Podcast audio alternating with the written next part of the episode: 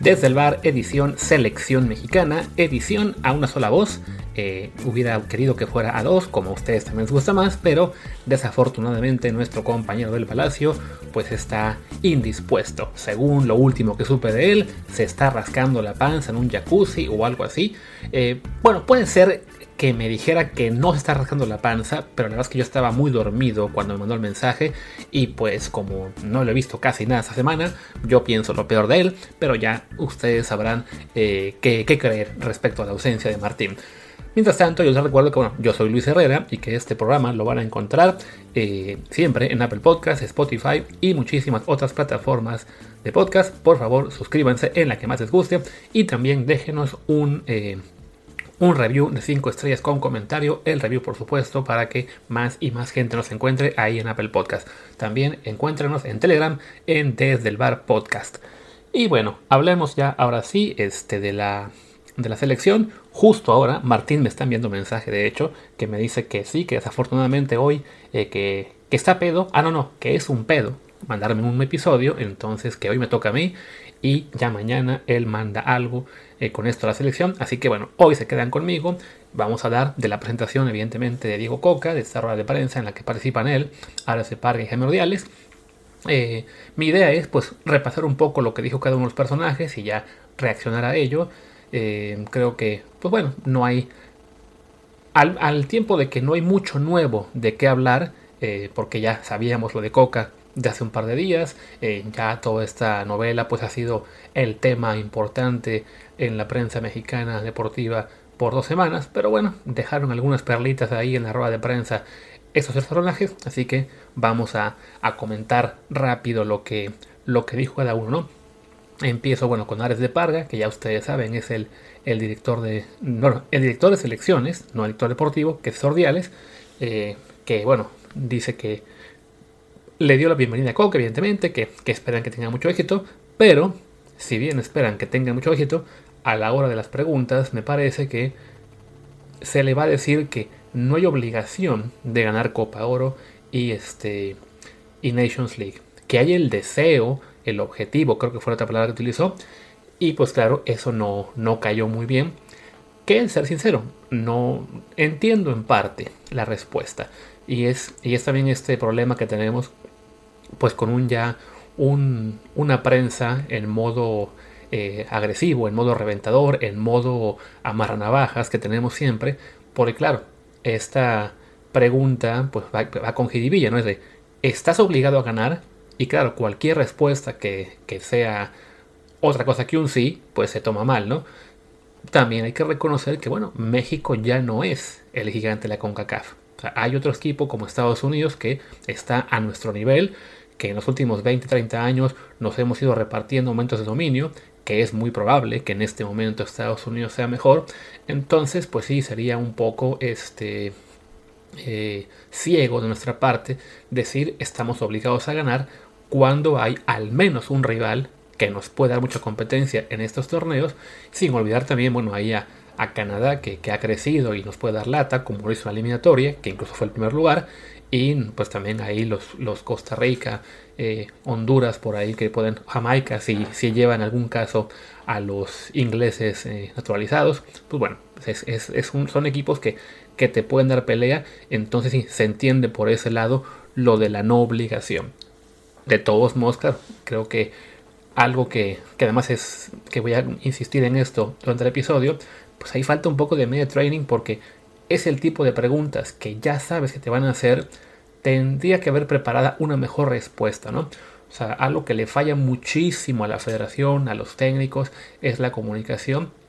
Y en este caso, bueno, si te van a preguntar si estás obligado, no respondas ni sí ni no. Simplemente dices que México sabe de la responsabilidad que es jugar en CONCACAF y nuestro objetivo siempre es salir a ganar.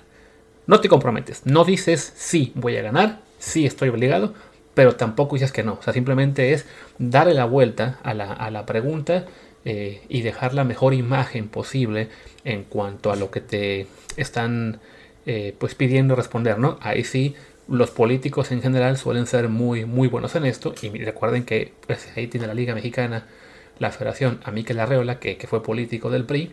Entonces les falta eso, les falla bastante el no, no saber cómo responder a preguntas que, insisto, pues tienen ahí su, su lado navajas, ¿no?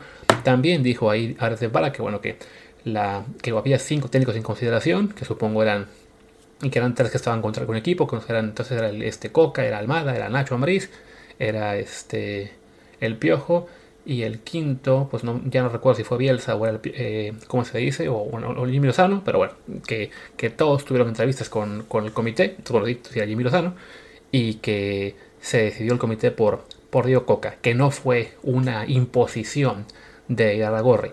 A ver, pues no, no fue una imposición, pero evidentemente sí era el candidato de Iraragorri, aunque ahora quieran este, hacerlo ver como que no, es una, fue una decisión colegiada, ¿no?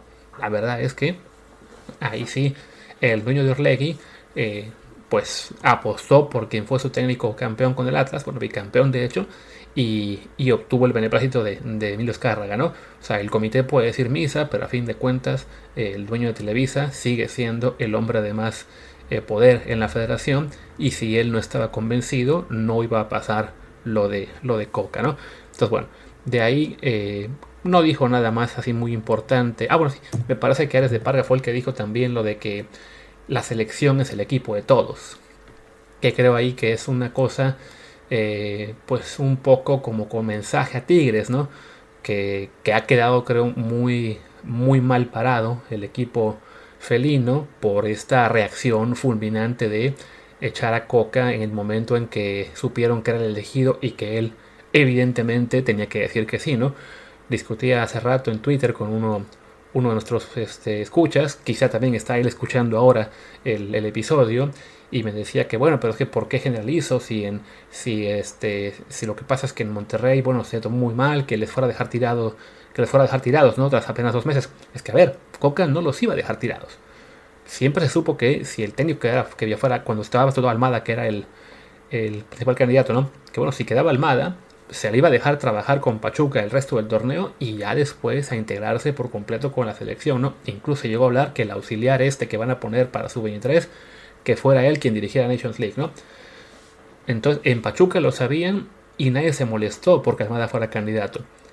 Con Nacho Ambriz hubo mucho menos ruido, pero tampoco en Toluca hubo drama porque fuera candidato, como no lo hubo en su momento cuando perdieron a la Volpe o al Ojitos Mesa o al Chepo, ¿no? O sea, para los equipos de primera división mexicana es motivo de orgullo que busquen a sus técnicos y para los aficionados de los equipos en general, pues sí, es una, una pena perder al técnico cuando se va a la selección, pero se entiende que eh, la selección mexicana está por encima de cualquier club.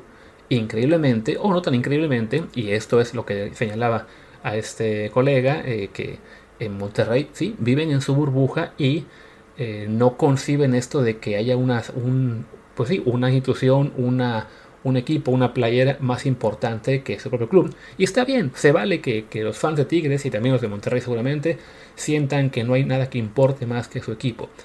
Pero la realidad es que sí, o sea, el propio Coca lo señaló, ¿no? Cuando le preguntaban al respecto, la selección está por encima, ¿no? O sea, es lo mismo en prácticamente cualquier país, salvo cuestiones muy puntuales, como por ejemplo ahí sí, el Real Madrid y España, que fue a la inversa, ¿no? Que acabaron echando de España a, a, como a, a Lopetegui cuando ya había él acordado irse al Real Madrid tras el Mundial porque se sintió en la Federación Española que no, no puedes estar pensando en tu futuro cuando tienes un Mundial encima. ¿no? Entonces creo yo que, que tiene un poquito más de razón lo que hizo la Federación Española cuando echó a Lopetegui por estar ya firmado con el Real Madrid antes de jugar el Mundial, sin que fuera tampoco una decisión completamente racional, que esto de Tigres de pensar, ah no, pues por encima de Tigres nada, pues lo siento, pero sí, la, selección para el fútbol mexicano, por supuesto que está por encima de Tigres y por encima de Monterrey y del América y de Toluca y de Cruz Azul y de quien ustedes quieran. Pero bueno, así fue esta, esta mención de Ares de Parga de, de que la selección deba ser de todos. Que bueno, eso de todos, pues hay que señalar, ¿no? Es, es un decir porque, pues ya lo vimos, ¿no? El comité integrado solamente por algunos de los equipos, eh, con Pachuca mejor haciendo, dando paso al costado, porque le pues no, no, diré que le jugaron chueco, pero le ganaron la pelea de poder.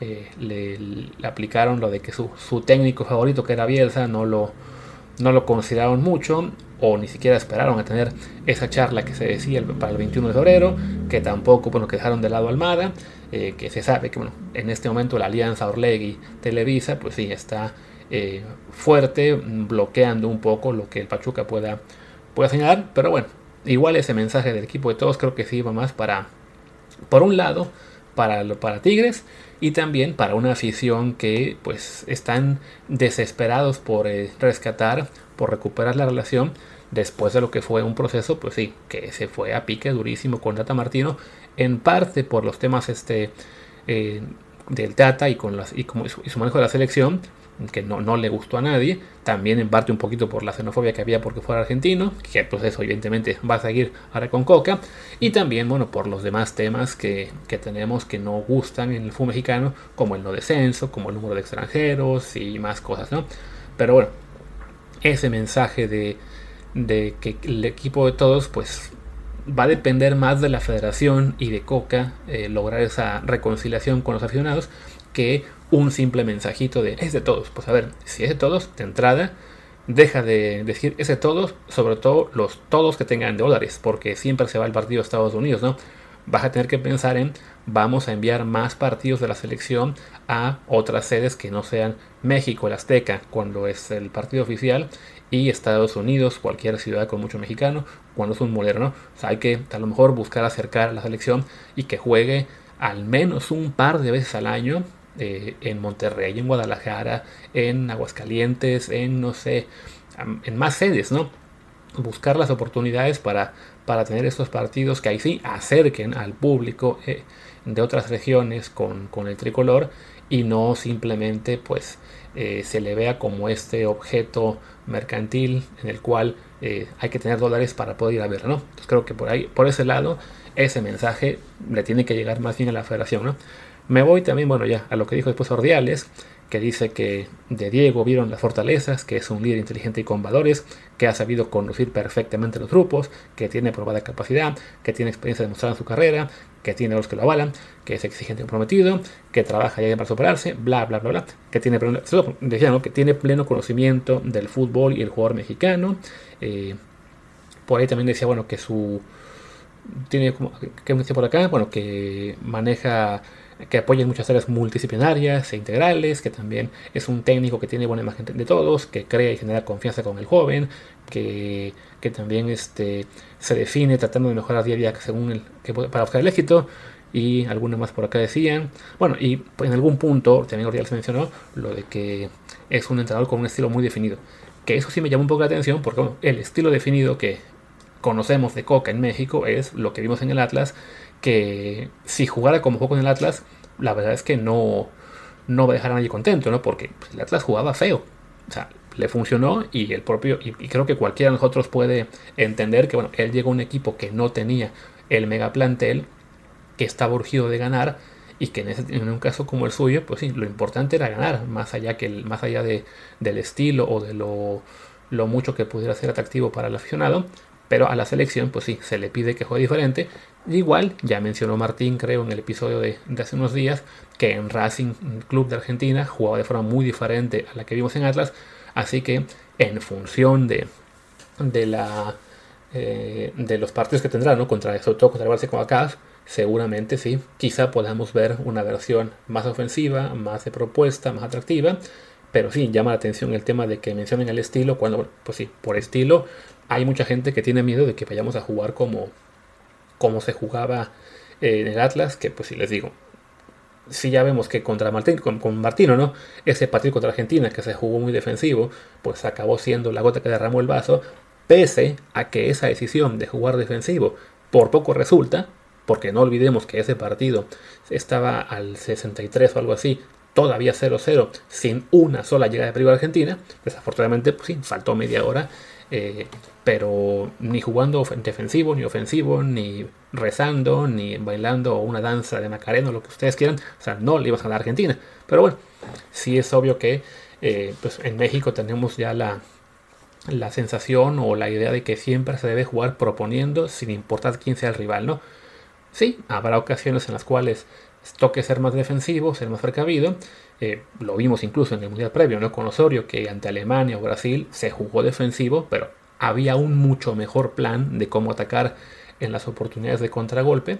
Eh, con Tata, sí, fue defender, defender, defender y ya. Entonces, bueno, si Coca logra generar para la selección un estilo ofensivo de propuesta eh, contra rivales más débiles, y sí, que cuando toque defenderse un poquito más a lo Atlas, también tenga más este, alternativas de, contraataque y no lo que vimos con Tata, bueno, pues eso a lo mejor nos acaba dejando tranquilos, ¿no?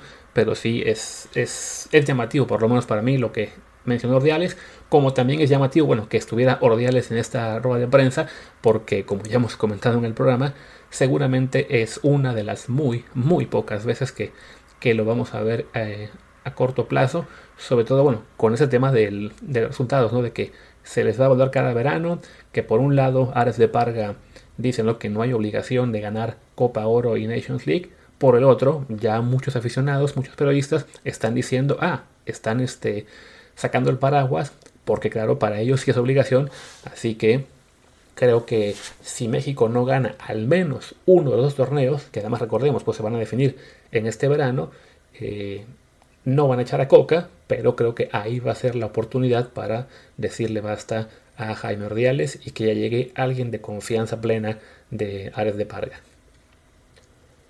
Que por cierto, según veía en la columna del innombrable de este podcast, pero que bueno, ahí tenía la columna en récord, ya saben a quién me refiero, que a lo mejor pone Ares de Parga a otro de sus eh, conocidos, a Lilini, como técnico de la Sub-23.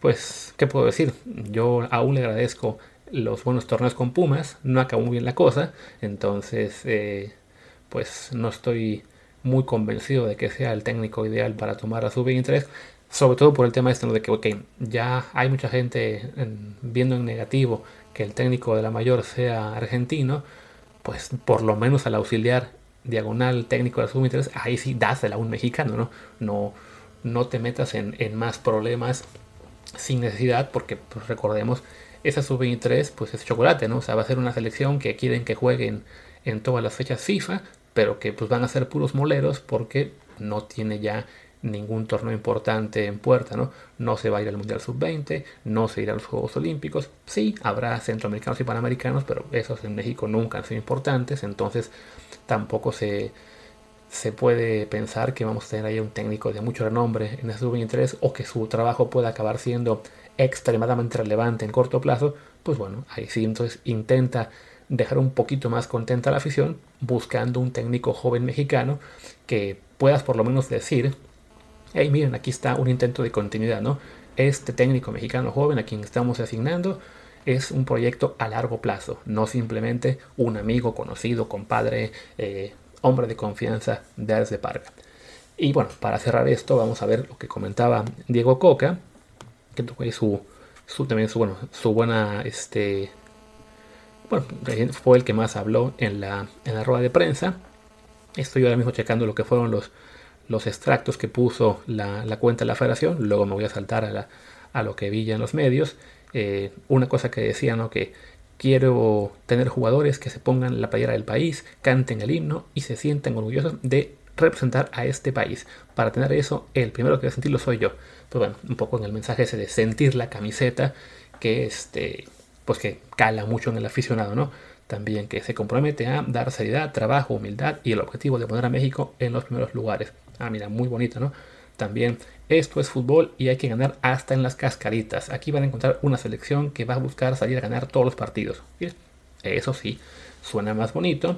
Mm, te digo, es eso, no es no comprometerte a ganar, pero tampoco decir, bueno, a lo mejor no gano. O sea, siempre tienes que decir que, este, que la selección va, va a salir a ganar cualquier partido, ¿no? También dice que está convencido de que cuando este país sienta que las selecciones de todos si quieren participar, va a ser difícil que les paren rumbo al siguiente mundial. Bueno, eso ya fue más, más choro. Eh, también dice que conoce al fútbol mexicano desde jugador, como técnico, que sabe cómo piensa, que tiene talento, que tiene posibilidad de crecimiento. Vale, a fin de cuentas, eh, su paso por Atlas tampoco es que los mexicanos fueran ellos las grandes figuras. O sea, la base de Atlas más importante, pues estaban ahí eh, Camilo Vargas, Nervo, Furch, Quiñones. Sí, algunos mexicanos también se desarrollaron con, con Coca, como fue, bueno, no tan, ya no, tanto desarrollado, pero jugaron bien Rocha o el Hueso Reyes. También le empezó a dar minutos en más importancia a Jeremy Márquez. Un poco al final también estaba haciendo de Herrera. Pero bueno, la base importante de Atlas era el jugador extranjero, ¿no? Y pues con Tigres, es el, salvo el caso de Garza, pues también es un equipo que eh, la base fuerte, pues son extranjeros, ¿no? Vamos a ver si ahora que tenga que jugar con puros mexicanos, este, puede mantener ese, ese discurso, ¿no? Eh, no olvidemos que cuando dirigió a la selección de la Liga MX en el All-Star contra la MLS, 10 de los 11 jugadores que puso en titulares eran extranjeros. Entonces, pues muy bonito el discurso, pero todavía está por verse. ¿no? Eh, también una cosa que me llamó la atención, no, no, lo, no lo distingue así la, la cuenta de la federación, pero sí lo vi en un Twitter de, un tweet de Alejandro Mañanos, es que cuando le preguntan por el tema de la renovación generacional, dice algo como en plan de no importa la edad, sino el convencimiento. Que francamente es otro de estos casos en los que les digo, uno piensa, ¿por qué no hay un media training para decir algo que convenza más, no? Porque claro, lo que muchos entienden de esto es, ah, los veteranos van a seguir. Y yo soy de la idea de que algunos veteranos si pueden aportar aún, que se queden, ¿no? El caso de la portería, por ejemplo, mientras Ochoa sea el mejor de todos, que siga ahí, ¿no? Si algún jugador eh, no tan viejito, evidentemente, ya Guardado sí, ya se vienen a retirarse de la selección, pero si por ahí, no sé, los Chucky, Gallardo, aunque es que muela muchos, ¿no? Eh, ¿Quién más? Néstor Araujo, si algún día recupera el nivel eh, en la media cancha, ¿quién más está? Héctor Herrera lo veo complicado porque él quiere seguir, pero está en la MLS y ahí sí va a ser difícil que mantenga el nivel, pero bueno, si lo mantuviera, si, bueno, si lo recupera, si se pone en buena forma física, pues sí, pueden ser jugadores muy válidos que, entiendo que Coca no quiera descartarlos del todo, pero si sabes que en este momento una de las grandes quejas del público es esta supuesta, bueno, ni tan supuesta, ¿no? Esta, como se dice, esta dependencia que hubo del jugador veterano y que hay una, pues, una avidez de renovación generacional, de que haya oportunidades para jóvenes, pues di eso, di yo creo que tenemos una generación joven muy talentosa. Estoy muy entusiasmado de contar con, con jóvenes que, que tienen un gran futuro y será mi reto el incorporarlos, desarrollarlos y lograr que lleguen a la selección. Ya si, a los, si en el año que sigue y dos años después igual debes seguir contando con un veterano por aquí y por allá, pues bueno, lo harás, ¿no? No, no tienes por qué cerrar las puertas. Pero sí, en tema de declaraciones, dile a la gente un poquito más lo que quiere oír, ¿no? Eh, sonará que digo que, estoy invitando a que den a tole con el dedo, pero pues, es la verdad, ¿no? O sea, hay que también saber cuándo, eh, pues cuándo, no sé si evadir un poco la pregunta, pero por lo menos no eh, antagonizar al público en tu primera oportunidad, ¿no? Y creo que, bueno, en esa, en esa respuesta me parece que sí, ahí, ahí falló Coca, ¿no? También, le preguntaron del tema naturalizados, que ya a mí la verdad me da mucha flojera porque, pues siempre los va a ver, o sea, les guste o no a algunos, ya el tema naturalizado está superado, ¿no? O sea, no, no es que llegue un nuevo técnico y el nuevo técnico vaya a decir, bueno, yo no voy a contar con ellos. No, no. Sea quien sea el técnico de la selección mexicana, va a contar con naturalizados. Uno, porque es la ley, porque lo permite tanto la ley mexicana como el reglamento de FIFA y, en todo el mundo se da como, algo normal. Y dos, porque pues todavía no somos una nación futbolística que pueda decir, uy, no, no, yo con los, con los jugadores que surgieron en México me basto con ellos. Los naturalizados están en un nivel más bajo. Pues no, ahí tienen caso la delantera, ¿no? Nico Ibáñez, en cuanto tenga el pasaporte, la verdad es que sí es de los tres mejores jugadores mexicanos y seguramente lo va a llamar. Eh, o si no, Quiñones, a quien tuvo un Atlas, que también en su posición no hay muchos que estén en mejor nivel, más allá de, de lo que serán los europeos, que pues recordemos, Tecatito está lesionado, eh, tuvo que regresarse, no dejaron irse Antuna a Europa, eh, Chucky, quizá él por veteranía, eh, también valga la pena irle dando un, relevo, aunque sí creo yo que va a llegar al Mundial y, será importante en este proceso, pero bueno, la verdad es que sí, habrá por lo menos un par de jugadores, digo, yo creo que Ibáñez y, y Quiñones que por, por calidad y por edad pueden aportar en este proceso y si es muy, muy tonto tratar de repetir este debate cada vez que llega un nuevo entrenador a la selección, ¿no? Y bueno, pues creo que ya no, no me queda mucho más que decir. Eh, la rueda de prensa, pues le digo, no, ni me, no, me cambió mucho la, perspectiva de lo que ha pasado en estos meses con, con la elección del técnico, es lo que hay. O sea, yo quería otro técnico, pero tampoco me voy a cortar las venas porque sea Coca. No, creo que Almada es un poquito mejor, pero tampoco creo que sea una diferencia descomunal. Bielsa era el que me interesaba más. Bueno, pues no llegó ni modo, ¿no? Eh, si acaso cerrar, como que alguien me puso en Twitter también hace poquito, una, un mensaje en el que me marcaba los técnicos de Argentina desde el 78 y me ponía, todos argentinos, ¿por qué no aprendemos algo así? Y pues por una razón muy sencilla, ¿no? Argentina puede poner a puro técnico argentino porque los técnicos argentinos pues tienen muy buena calidad, tienen mucha capacidad. La gran mayoría acaba dirigiendo en Europa, en equipos importantes o en, su propia Argentina, eh, también en equipos grandes, ganan Libertadores, ganan este, la Liga de Argentina muchas veces. O sea, los nombres que han llegado a la selección argentina son tipos que en general casi todos, salvo Maradona, que bueno, era Maradona, y es otro tema, eran técnicos cuyo palmarés es más importante, más destacado que el de cualquier técnico mexicano en este momento. Entonces, también no es, no es algo raro que en este momento, no solo México, somos creo que ya nueve selecciones en, en, América que tienen técnicos argentinos. Y es por eso, porque así como exportan a muchísimo jugador a Europa y a ligas como la mexicana, la, la, estadounidense, y están por todo el mundo básicamente, también los técnicos exportan a un montón, un montón de exjugadores importantes de selección se convierten en entrenadores y se van a dirigir por el mundo. Entonces, claro, pues sí, la camada de técnicos que tienen es mucho más este, numerosa y talentosa de lo que es desafortunadamente en este momento la camada mexicana. Yo sé que muchos preferían que les dijera, no, no, es que a ver, el técnico mexicano es buenísimo, tienen una gran capacidad. Si los técnicos mexicanos siguen en México sin salir a, a desarrollar también como entrenadores, como líderes en, otras, en otras ligas, a competir eh, con, con, gente de mayor preparación, pues sí, les va a seguir pasando esto de que los, los salten para meter a otro técnico extranjero, sea Coca, hubiera sido Almada, hubiera sido Bielsa o quien ustedes quieran, ¿no? O sea, hace falta que el técnico mexicano también se anime tanto a salir como también hace falta que más seleccionados mexicanos se animen a convertirse en técnicos, algo de lo que ya hablamos aquí varias veces. Y mientras tanto, pues sí, no, no tiene nada de raro que, el técnico de la selección mexicana sea argentino, simplemente porque sí, el técnico argentino en este momento se está haciendo eh, pues predominante en toda América, ¿no? Porque es eso, tienen una, así como tienen una mejor formación de jugadores, también tienen una mejor formación de entrenadores y pues por eso ya están ahora por todas partes, ¿no? Que no les extrañe si en un futuro no muy lejano también tienen un técnico argentino dirigiendo a una selección europea. O sea, puede pasar. Y bueno, ahora sí, vamos cerrando. Les digo, Martín prometió que mañana sí va a dejar de rascarse la panza y va a mandar episodio. Así que, pues les digo hasta mañana. Yo soy Luis Herrera. Mi Twitter es arroba LuisRHA. El del programa es desde el bar POD, desde el bar pod. Pues gracias y hasta la próxima.